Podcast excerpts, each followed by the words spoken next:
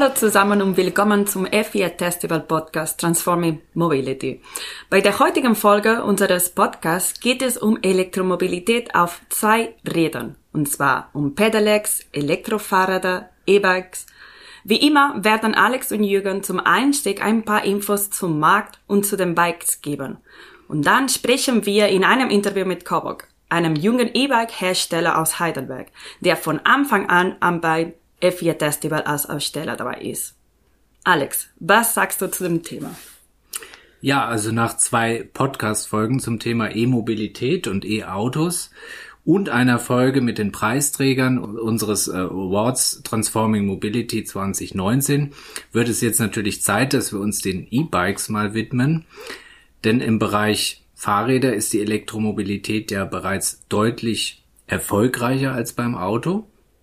Und ja, bevor wir in das Thema reinsteigen, so richtig, es gibt ja eine Reihe von Begriffen, Jürgen. Vielleicht klären wir zunächst mal, wo die eigentlich herkommen und was sich dahinter verbirgt. Ja, okay. Am Anfang sprach man ja meistens von Elektrofahrrad oder Fahrrad mit Unterstützung, wenn man von einem Fahrrad gesprochen hat, das mit einem kleinen Elektromotor und einem Akkupack äh, ausgestattet war. Zu Beginn waren das ja ziemlich mit Verlaub unförmige Räder, ziemlich schwere Räder, meistens Tiefeinsteiger, also ohne Querstange und die Unterstützung durch den Motor wurde wie heute halt auch noch beim Treten in die Pedale abgerufen.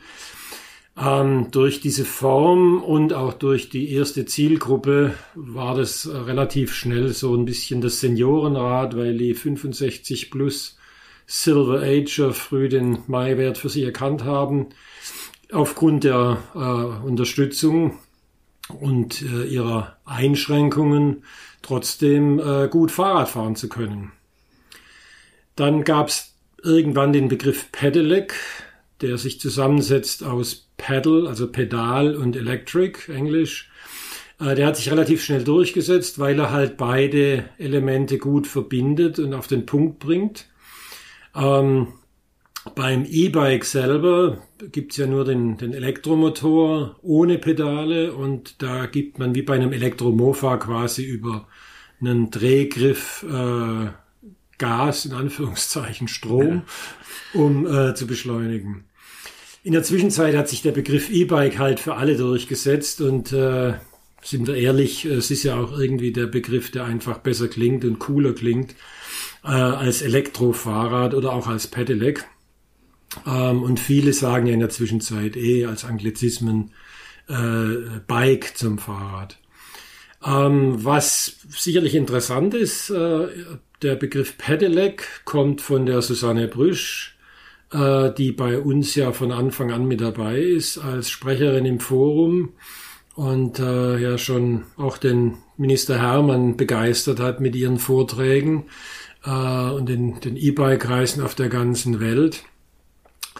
Mit ihr wird es ja auch bald äh, eine eigene äh, Podcast-Folge geben, Emma, wie du weißt. Mhm. Äh, denn sie wird bald auf ihre Weltreise starten. Ähm, und ähm, eigentlich hätte sie die ja starten sollen vom E4-Festival 2020 im Juni. Der Begriff wurde von der Susanne geprägt im Rahmen ihrer Diplomarbeit, ähm, als sie damals über die in der Uni Heidelberg ähm, geschrieben hatte und auf diese Idee mit dem Pedelec kam. Sehr gut. Und jetzt haben wir schon den Begriff geklärt. Wie ist jetzt die E-Bike-Marktentwicklung? Ja, seit zwei, drei Jahren boomt der E-Bike-Markt. Ähm, Jürgen, was, was sind aus deiner Sicht eigentlich die Gründe dafür? Ja, am Anfang gab es diese eben zitierten Tiefeinsteiger mit dem Akkupack irgendwie schick vorne drauf auf dem Gepäckträger oder am Rahmen, so dass es jeder gleich sieht. Äh, Fahrrad mit Hilfsmotor.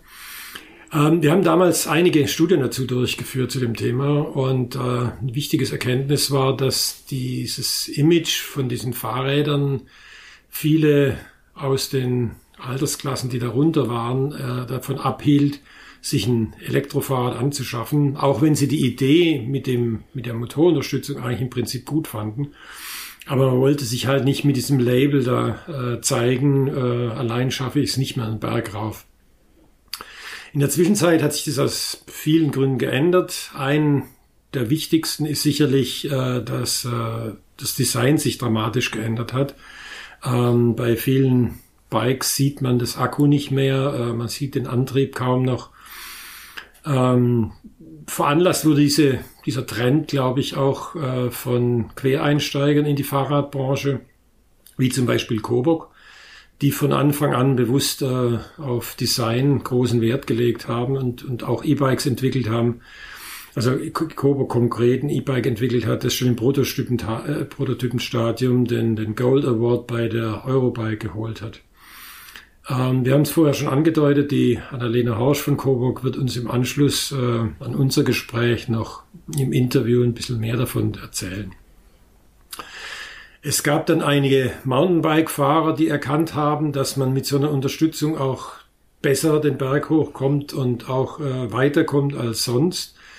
Die Hardcore-Mountainbike-Fahrer fanden das natürlich nicht so lustig, dass sie jetzt plötzlich äh, Konkurrenz haben von Leuten, die dann vielleicht normalerweise nicht hochgefahren werden. Aber äh, das hielt den Trend insgesamt zum E-Bike nicht auf. Ähm, die Akkutechnologie, die Antriebstechnologie hat sich dramatisch schnell weiterentwickelt. Ähm, die Digitalisierung, sprich die Vernetzung mit den, zwischen den Bikes und den Apps, den Smartphones hat sich äh, dazu äh, ergeben und, und dadurch auch nochmal die, den Trend äh, beschleunigt. Ähm, sicherlich ist in der Zwischenzeit auch das Mindset von einigen Menschen hat sich geändert. Äh, das kam hinzu, äh, die einfach eine neue Art der Mobilität im E-Bike sehen. Geschäftsmodelle wie Leasing oder Jobrad äh, oder auch das Sharing haben das sicherlich nochmal zusätzlich befeuert ähm, einfach Menschen, die ähm, nicht mehr das Auto für jede Strecke nehmen wollen und für, für kürzere Strecken auf jeden Fall auch jetzt aufs Fahrrad umsteigen wollen. Sie haben eine Unterstützung, sie schwitzen nicht mehr. Man ist unter Umständen auch schneller äh, mit dem Fahrrad von Tür zu Tür und es hat einfach Spaß. Man hat keinen Parkplatz, so ist direkt vor Ort. Das ähm, macht vielen große Freude. Ja, und das Interesse steigt auf der einen Seite, auf der anderen Seite haben die Hersteller schnell nachgelegt ähm, und das ist eine ideale Kombination. Das heißt, das Angebot war da, die Nachfrage war da und die Absatzzahlen zeigen den Erfolg. Es gibt viele, eine große Vielfalt im E-Bike-Markt in der Zwischenzeit, Urban Bikes, Mountainbikes, Tracking Bikes, Single Speed und so weiter und so weiter. Ähm, der E-Bike-Markt boomt. Ja, und jetzt während der Corona-Pandemie hat die Branche, wie wir von unseren Ausstellern wissen, zunächst ziemlich gebankt, äh, weil eben die ganzen Events, auf denen sie sich präsentieren, nicht stattfinden konnten. Händler mussten schließen, zumindest zu Beginn der Pandemie. Aber eine positive Auswirkung der Pandemie ist, das Interesse an E-Bikes ist groß wie nie. Die Nachfrage ist riesig. Es gibt kaum noch schnell verfügbare E-Bikes. Ja, und die Händler und die Online-Shops verkaufen sehr gut, so gut, wie es sich letztendlich niemand hätte im März diesen Jahres erhoffen können. Ja. Das ist richtig. Jürgen, du hast uns am Anfang der Folge den Begriff Pedelec erklärt. Ähm, jetzt habe ich ein weiteres Begriff für dich, S-Pedelec. Was kannst du uns hier sagen? Ja, ähm, Alex, lass uns doch noch mal kurz auf die Unterschiede eingehen, die es bei den E-Bikes, bei den verschiedenen E-Bikes gibt. Ja, gerne. Also zunächst mal müssen wir aus der Sicht des Gesetzgebers äh, das betrachten. Also eben aus der Sicht des Gesetzgebers wird nach Unterstützung bis zu einer bestimmten Geschwindigkeit unterschieden und danach, ob diese Unterstützung eben pedalgesteuert ist oder am Lenkrad äh, oder Lenker zugeschaltet werden kann, so, sozusagen. Ja, also das, was du vorhin sagtest, dieses äh, Gas geben, wie man es beim Motorrad auch macht. Dementsprechend gibt es drei Arten äh, von E-Bikes und wir verwenden jetzt die folgenden offiziellen Begriffe. Also Pedelecs zunächst mal sind motorisierte Fahrräder mit einer Trittunterstützung bis 25 Kilometer pro Stunde. Das heißt, man kann auf sie aufsteigen wie auf ein Fahrrad. Das heißt, es gibt keine Helmpflicht. Ich sollte aber eine aufsetzen. Dringende Empfehlung. Ich darf auf dem Radweg und auf Feld- und Waldwegen fahren, außer es ist natürlich äh, durch Beschilderung verboten. Und die meisten E-Bikes in Deutschland fallen tatsächlich in diese Kategorie Pedelec. Also Pedelecs gibt es als sogenannte Single Speeds ohne Schaltung, aber auch mit Ketten- oder Nabenschaltung. Einige Modelle verwenden Kettenantrieb, andere dagegen eben den Zahnriemen. Und da sitzt der Motor entweder in der Mitte, am Hinterrad oder am Vorderrad. Und letztendlich jede Antriebsform oder Art und Typ hat Vor- und Nachteile. Das muss man für sich selbst abwägen. Auch weil es natürlich eine Frage des, des persönlichen Geschmacks ist und des Fahrstils. Wir können mal kurz beschreiben, was sind die, die wichtigsten Charakteristika der einzelnen Motorvarianten. Da haben wir den Vorderradmotor. Das ist die günstigste Variante und äh, wird deshalb oft eben auch bei preisgünstigeren Modellen verbaut. Sind alle Schaltarten und eine Rücktrittbremse möglich. Was viele da nicht mögen, dass das Lenkverhalten wird aufgrund des Motorengewichts am Vorderrad beeinflusst. Das ist auch ein Grund, dass man das letztendlich immer weniger sieht. Das heißt, immer weniger Hersteller ähm, verbauen diese, also diese, diesen Typ Vorderradmotor. Dann gibt's den Mittelmotor. Die beliebteste Variante bietet ein sehr gutes Fahrgefühl durch den perfekten Schwerpunkt in der Mitte des Fahrrads. Und außerdem führt die direkte Kraftübertragung auf die Pedale zu einem geringen Stromverbrauch. Rücktrittbremse ist möglich. Als Nachteil könnte man hier nennen, dass eben eine höhere Belastung äh, von, von Kette und, und Ritzel äh, vorliegt. So, und dann gibt's noch den Hinterradmotor, die dritte Variante ist oder findet man insbesondere an, an sportlichen Rädern. Der Vorteil beim Hinterradmotor ist geringe Belastung von Kette und Schaltung. Man hat ein sehr geräuscharmes Fahrwerk. Mit dem Heckmotor kann Energie sehr gut zurückgewonnen werden und damit eben auch der Akku wieder aufgeladen werden durch die sogenannte Rekuperation. Man hat eine größere Übersetzungsbandbreite durch die Möglichkeit, eine Kurbel eben mit drei Kettenblättern zu fahren. So, jetzt kommen wir zu dem nächsten Begriff. Wir hatten jetzt mal das Thema äh, S-Pedelec beschrieben. Jetzt gibt's, äh, nein, Entschuldigung, wir hatten das Thema Pedelecs beschrieben. Jetzt kommt eben noch der Begriff hinzu, Emma, wie du gefragt hast, auch, was sind eigentlich S-Pedelecs? S-Pedelecs sind jetzt im, im Sinne des Gesetzgebers Kleinkrafträder, also das sind keine Fahrräder mehr, mit einer Trittunterstützung bis 45 Kilometer pro Stunde und hier ist auch zusätzlich der Motor noch quasi limitiert oder gesetzlich beschrieben mit bis zu 500 Watt. Mit diesen S-Pedelecs darf ich beispielsweise nicht durch den Wald fahren. Ich muss ein Versicherungskennzeichen erwerben und das auch am Fahrrad entsprechend anbringen. Und ich brauche einen Führerschein, also mindestens die Klasse AM und muss mindestens 16 Jahre alt sein. Und hier muss ich, also hier besteht die Pflicht, dass ich einen Helm trage. Da ist allerdings ein Fahrradhelm, ein üblicher Fahrradhelm, äh, gilt als ausreichend entsprechend. So, und jetzt haben wir noch den Begriff, ich wiederhole nochmal, wir sind im, im, im gesetzlichen Sprachgebrauch sozusagen, im gesetzlichen Jargon. Jetzt haben wir den Begriff E-Bikes und wir haben ja vorhin gehört, dass wir E-Bikes, das ist der geläufige Begriff, man spricht von E-Bikes, aber ein E-Bike im Sinne des Gesetzgebers oder E-Bikes sind Kraftfahrzeuge, die sich letztendlich per Drehgriff, also per Gasgriff sozusagen, Stromgriff, ähm, bis zu einer maximalen Geschwindigkeit auch von 45 Kilometer pro Stunde beschleunigen können. Und diese Modelle haben eben keine Pedale zur Tretunterstützung. Hier besteht ebenfalls Helmpflicht. Das sieht man eigentlich sehr, sehr selten. Ja, also das ist quasi ein Fahrrad, auf das ich mich draufsetze und äh, einen Hebel drücke oder einen Griff drehe und dementsprechend ähm, analog wie beim Motorrad entsprechend die Beschleunigung selbstständig erfolgt. Generell kann man natürlich mit den E-Bikes oder den Bikes so schnell fahren, wie es mein eigener Trainingszustand zulässt. Sie sind nicht in dieser Endgeschwindigkeit begrenzt. Man muss eben aber eben wissen, dass ähm, diese Motorunterstützung beim Treten limitiert ist. Das heißt, beim Pedelec hört sie bei 25 Kilometer pro Stunde auf. Ähm, beim S-Pedelec hört sie bei 45 Kilometer pro Stunde auf. Und wenn ich natürlich entsprechend über diese Geschwindigkeit hinauskomme und dann trotzdem kräftig in die Pedale trete, werde ich natürlich auch schneller als 25 Kilometer Und ähm, das bedeutet am Ende nur, dass ich eben ab dieser Geschwindigkeit, je nach Typ S-Pedelec oder Pedelec, der Motor einfach abschaltet, aber ich kann ganz normal weiterfahren. Jetzt kennen wir die drei Arten von E-Bikes und jetzt kommen die zwei wichtigen Punkte. Was ist mit der Reichweite und wo lade ich mein Fahrrad? Ja, ich starte mal mit dem Thema Reichweite. Auch bei E-Bikes ist das so, dass natürlich viele nach der Reichweite fragen. Ähm, das ist aber, muss man hier wirklich sagen, inzwischen technisch überhaupt kein Thema mehr. 100 Kilometer sind in der Regel kein Problem.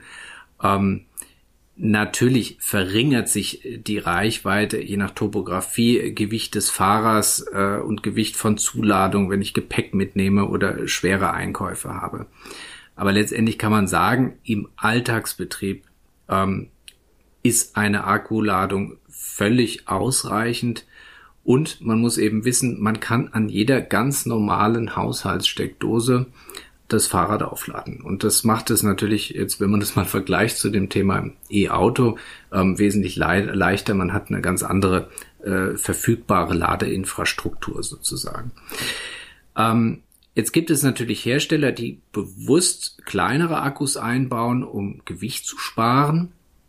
Und Akkus sind natürlich auch teuer, dadurch auch einen günstigeren Preis für das E-Bike aufrufen zu können. Ähm, letztendlich ist der Akku der Preistreiber beim E-Bike schlechthin. Und da kurz, kurz äh, die Sprache auf äh, Gewinner unseres Sonderpreises bei unserem Startup Award dieses Jahr Sushi Bikes hat als Anforderung an den Akku eine Reichweite eingeplant, die für das Fahren in der Stadt wo man immer an eine Steckdose kommt, absolut ausreichend ist.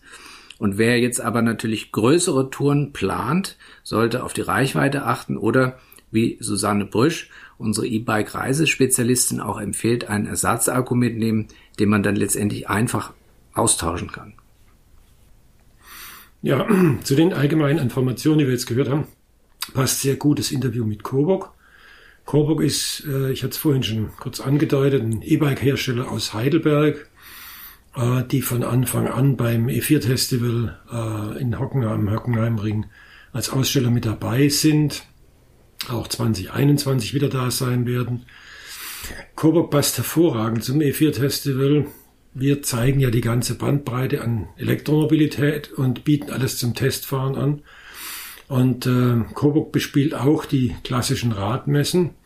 Äh, auf der einen Seite fühlen sich aber auf der anderen Seite aufgrund ihrer strategischen Ausrichtung beim E4-Festival äh, für neue Mobilität sehr gut aufgehoben, weil sie hier ihre Zielgruppe finden, nämlich aufgeschlossene, an Neuem interessierte Menschen mit Faible äh, für Design, die wir ja hier als Zuschauer äh, bzw. Besucher sehr, sehr viele haben.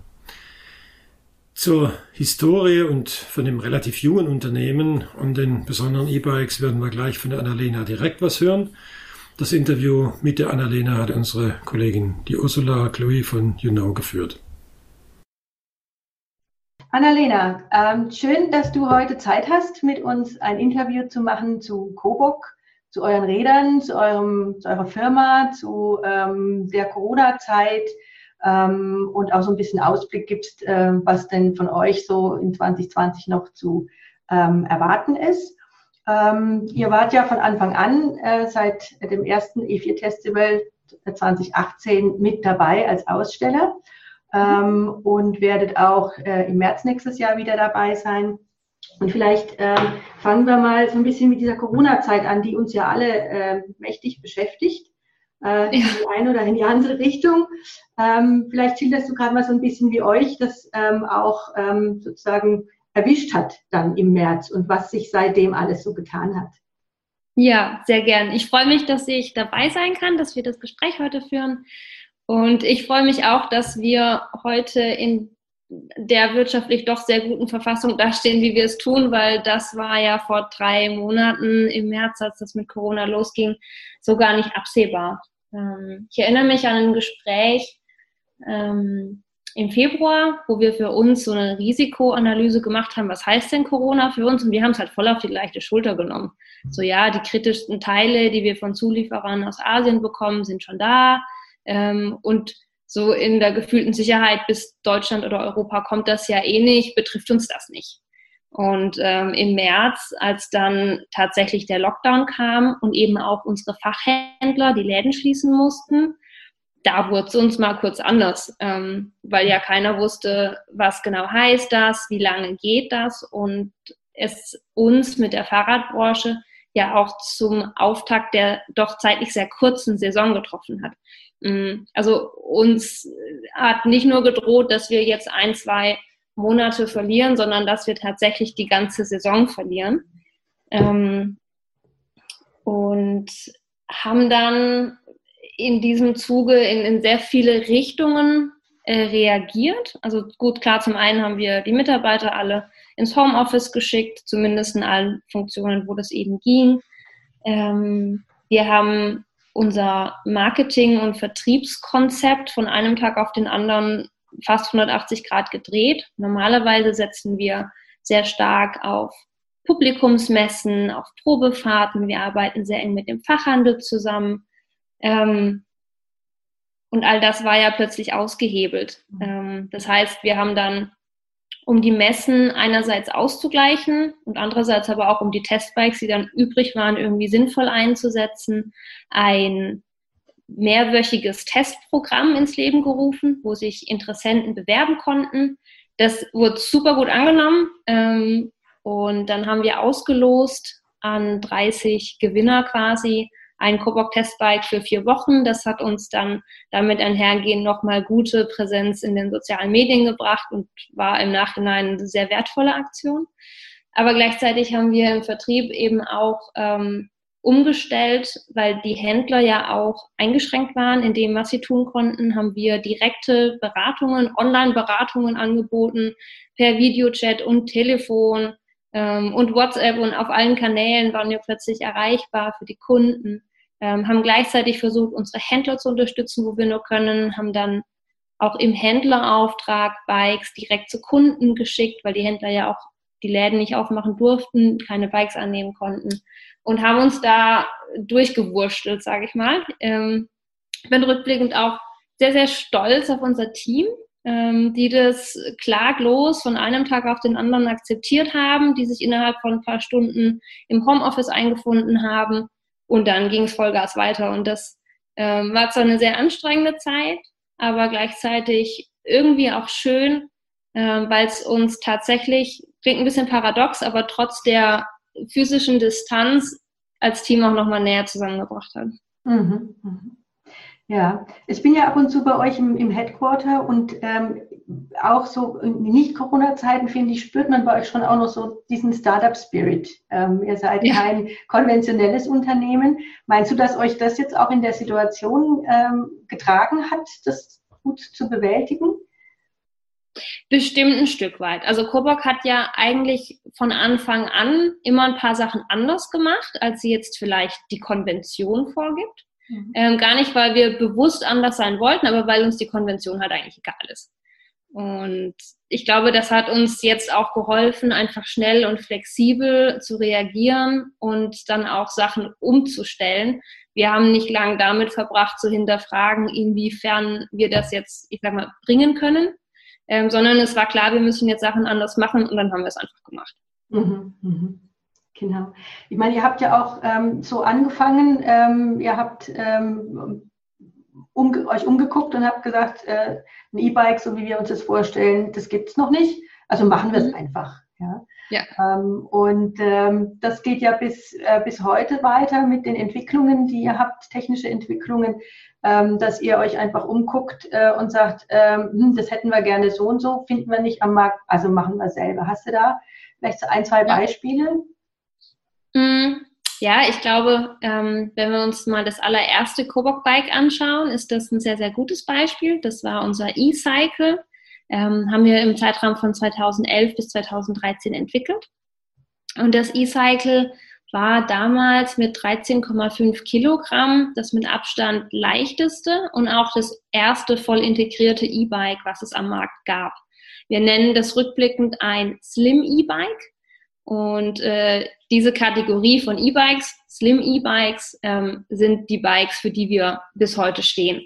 Ähm, und Und wir haben dann im weiteren Entwicklungsverlauf alle möglichen Dinge integriert oder anders gemacht, also zum Beispiel unser Rücklicht. Ähm, wir hatten dieses E-Cycle und es hatte kein Licht. Und natürlich fragen die Kunden, äh, gibt es auch mit Licht, beziehungsweise stecken sich dann halt irgendwelche externen Lichter da dran. Und beim Licht mag das noch okay sein, aber die stecken ja dann nicht nur Licht dran, die stecken dann auch noch Schutzbleche dran und schrauben irgendwo noch einen Gepäckträger fest und einen Seitenständer und plötzlich ist dieses wunderschöne Designprodukt ähm, gut für den Alltagsnutzen verändert und halt, naja, zusammengeschustert und bisschen krattlich so. Naja. Mm.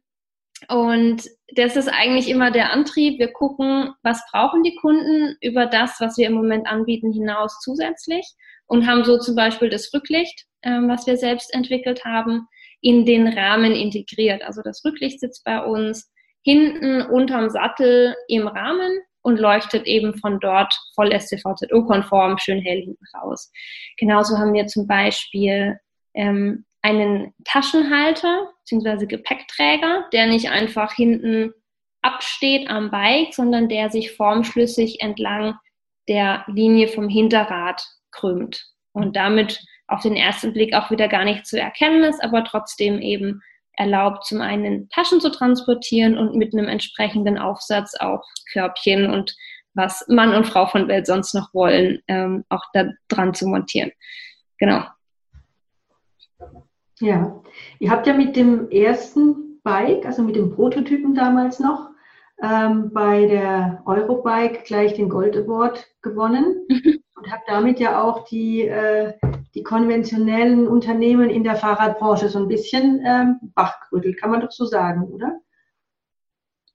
Ja, ja, schon. Also es war für uns selber ja auch krass. Wir sind da, sind da angekommen, hatten halt das E-Cycle im Gepäck, äh, hatten das für den Award angemeldet, aber hätten nie im Leben damit gerechnet, dass wir jetzt diesen Gold Award bekommen, der hier in der Fahrradbranche wirklich eine wichtige Auszeichnung ist. Und das war auch für uns so der Startschuss, ähm, zu sagen, wir machen da wirklich eine Firma und eine Unternehmung draus. Die ersten zwei Jahre waren, ja, ein Bastlerprojekt wäre böse, aber halt erstmal so ein Projekt, um zu gucken, was man denn machen könnte. Und dieser Eurobike Award hat uns auch gezeigt, ähm, wie revolutionär wir mit diesem Produkt eigentlich sind im Vergleich zu allem anderen, was es zu dem Zeitpunkt gab. Und ähm, damit hat er auch wirklich diesen Grundstein gelegt ähm, für die weitere Geschichte. Mhm. Ähm, das ist, war jetzt eine, eine Überleitung äh, zu einem Thema, ähm, auf das ich auf eurer Webseite auch gefunden habe. Ihr habt ja so Stories und ähm, da ist eine überschrieben mit ähm, der Kommissar. Ähm, ja. Da kannst du vielleicht gleich mal was dazu sagen. Aber auch da, ich habe mir das Video dazu angeguckt, da wirst du gleich noch was dazu sagen. Da geht es ja auch genau um dieses Thema, dieses ähm, ähm, E-Bike oder Elektrofahrrad oder Pedelec. Also schon allein diese Worte haben ja so eine Schwere. Und äh, ja. er sagt ja auch, ähm, Elektrofahrrad oder ähm, ist ja äh, irgendwie schwer und Eisen und Klumpen, glaube ich, ist, äh, ist. Ja, ja, genau, Klumpen. Ähm, und ähm, fährt ja dann mit dem Kobuk und ähm, ja, jetzt kannst, jetzt übergebe ich an dich. Du kannst es, glaube ich, noch viel besser erzählen. Ja, ja die, die Kommissargeschichte, die ist cool. Mm, es war letztes Jahr, hat hier bei uns ähm, im Büro die, das Telefon geklingelt, also einfach die Standarddurchwahl, die 10 bei uns. Und ähm, die Sarah hat abgenommen und plötzlich hat sie ganz aufgeregt ähm, den Hörer zugehalten und mir so rübergewählt und meint, Annalena, Annalena, da ist Richie Müller am Telefon, da ist Richie Müller am Telefon. Und ich war so, was, Richie Müller ruft bei uns an. Ähm, und dann hat er tatsächlich einfach bei uns im Büro angerufen und hat gesagt, hi, ich bin der Richie Müller. Ich bin Kumpel von Jürgen Vogel, der hat ja ein Bike von euch. Das habe ich gesehen, das fand ich cool. Ich hätte auch gern eins. Können wir mal quatschen, ähm, weil ich bin jetzt eh in der Nähe für einen Dreh. Ich würde gerne mal vorbeikommen. Und wir total happy gesagt, ja klar. Und dann kam der vorbei, ähm, schön mit seinem Porsche, sehr stilvoll vorgefahren, ähm, aber total sympathischer, korrekter Typ, hat sich mit uns hingesetzt, ähm, hatte selbst gebackenen Kuchen und Brot von seiner Frau, die nämlich eine Bäckerei betreibt dabei und hat sich dann hier alles angeschaut ähm, und ja, wir sind dann so verblieben, dass wir einen gemeinsamen Film drehen wo er dann auch so seine Wahrnehmung, die sich ja im Laufe der Zeit auch geändert hat, wie du es gerade schon beschrieben hast, ähm, geändert hat, ähm, dann auch wiedergibt. Und äh, ich glaube, was in dem Video sehr schön rauskommt, ist, dass ein E-Bike heute nichts Peinliches mehr ist, dass es nicht hässlich sein muss, nicht schwer sein muss, dass ein E-Bike, ähm, obwohl es die, die, das, sagen wir, das ursprüngliche Design irgendwo nahegelegt hat, heute nichts mehr mit einem Mofa zu tun hat, sondern tatsächlich sehr nah am eigentlichen Fahrrad sein kann. Und genau, das hat ihn im Endeffekt auch überzeugt. Ähm, er hat uns dann im Nachgang auch nochmal ein Video geschickt, wie er mit seinem Kobok-Bike eine Runde um den Chiemsee gedreht hat und war einfach mega begeistert und die Zusammenarbeit hat richtig Spaß gemacht. Mhm. Vielleicht spielen wir in dem, in dem Podcast einfach auch das Originalzitat, den Abschluss von diesem Video, das er für euch gedreht hat, auch noch ein. Ähm, ja, sehr gerne. Vielleicht gerade an dieser Stelle. Ähm, und dann ähm, können wir ja dann mit den Fragen weitermachen. Ach ja, ganz vergessen, deswegen habe ich ja gar nicht angerufen. Ich habe unser gemeinsames Video losgeschickt, habe es ein bisschen verteilt und es gab wirklich nur super Rückmeldungen. Es kam immer sehr gut an mit Superlativen, wie genial, geiles Fahrrad. Also ich kann nur sagen, schön, dass es euch gibt und dass ihr solche Fahrräder macht. Weiter so. Ganz liebe Grüße vom Ritchie. Ciao. Ja, ähm, Richie Müller ähm, hat ein Coburg, äh, Jürgen Vogel hat eins. Ähm, der ähm, ist ja schon länger äh, Fan von Coburg. Mhm. Und ähm, da gab's ähm, auch ja ein Sondermodell, ne? dieses äh, One Berlin. Das One Berlin, genau. Genau. Gibt's das eigentlich noch? Nee, das ist ausverkauft. Das war limitiert auf 50 Stück und mhm. die sind mittlerweile alle weg. Die sind alle weg. Mhm. Ein, wird ein Sammlerstück werden. ja, genau. Die sind auch schön, wirklich, die Rahmen sind durchnummeriert von 1 bis 50. Ähm, mhm. Genau, also es ist wirklich genau nachvollziehbar, welches der fünf Bikes mhm. der, der einzelne hat. Ja. ja. Ähm, ich habe auf eurer Webseite auch noch was gesehen, was ich, äh, was ich eine ganz tolle Story fand, nämlich dieses Electrify Your City. Ähm, mhm. Also wo ihr auch jemanden vorstellt, ähm, der sozusagen seine Stadt zeigt und ähm, die, ähm, die Kneipen oder die Läden, ähm, die Punkte zeigt, wo, wo er mit seinem Bike hinfährt. Ähm, habt ihr da vor, das ähm, auch für andere Städte noch zu machen? Ist in Planung, allerdings noch nicht besonders konkret. Also mhm. das eine Beispiel, was wir da ja schon aufgenommen haben, das spielt in Köln. Ähm, ich fand es auch eine coole Serie, weil wir als Kobok oder eben auch mit dem Kobok Bike, wie wir es ursprünglich gebaut haben, in der Stadt zu Hause sind. Wir öffnen uns dem zwar mittlerweile in unserer Produktentwicklung, gehen jetzt auch Schritt für Schritt ähm, zum einen in die Trekking-Richtung und zum anderen auch zum anderen achten wir auch insgesamt mehr auf Komfort, was am Anfang dem Style sehr stark untergeordnet wurde. Ähm, von daher werden wir, was das angeht, immer breiter. Aber unsere Wurzeln sind einfach in der Stadt und ich persönlich finde auch nach wie vor, dass die cleanen Stadtbikes einfach die schönsten sind. Und von daher ist das ein cooles Format, ähm, einmal mal zu zeigen, was die einzelnen Städte so bieten und was man mit dem Bike auch im Alltag alles erledigen kann. Ähm, ja, mhm. mehr in Planung, aber noch nicht sehr konkret. Mhm. Ähm, du hast jetzt schon ein gutes Stichwort gegeben. Ihr fühlt euch jetzt so vom Ursprung her in der Stadt zu Hause mit euren Bikes. Ihr habt jetzt angefangen, ähm, auch andere Bedürfnisse jetzt äh, mit zu berücksichtigen und da entsprechend ähm, Bikes zu bauen. Vielleicht ähm, kannst du noch mal so ein bisschen auf die unterschiedlichen Modelle eingehen, die ihr habt? Ja, sehr gern. Wir haben jetzt insgesamt 13 verschiedene Modelle. Die reichen vom Single Speed City Flitzer bis hin zum voll ausgestatteten, gefederten Stadt- oder auch Trekkingrad. Ähm, haben von einem Gang bis zehn Gängen, von sehr sportlichen Rahmen bis Tiefeinsteigern alles im Portfolio. Mm, und was alle Bikes verbindet, ist unsere Design-DNA. Also obwohl es auf den ersten Blick unterschiedliche Bikes sind und ja auch wirklich für unterschiedliche Einsatzzwecke geschaffen wurden, achten wir bei allen Bikes auf drei Kriterien unserer Design-DNA. Das sind Slim, Simple und Sleek. Also alle Kobok-Bikes sind slim, das heißt, die sind sehr schlank optisch und damit aber auch sehr leicht. Also wir achten auf ein sehr geringes Gewicht, liegen ähm, mit unserem Tiefeinsteiger bei 17,5 Kilogramm, was für uns viel ist, für einen elektrischen Tiefeinsteiger aber sehr, sehr wenig. Und haben nach wie vor das leichteste Bike, zumindest das ich kenne, mit 10,8 Kilogramm im Portfolio. Mhm. So viel zu Slim. Dann haben wir Simple als zweites wichtiges Kriterium und damit meinen wir die einfache Bedienbarkeit, ein intuitives Fahren, auch ein sehr natürliches Fahren. Du setzt dich einfach drauf, schaltest das Ding ein, dafür gibt es einen Knopf, du musst den nur drücken, kannst quasi nichts falsch machen.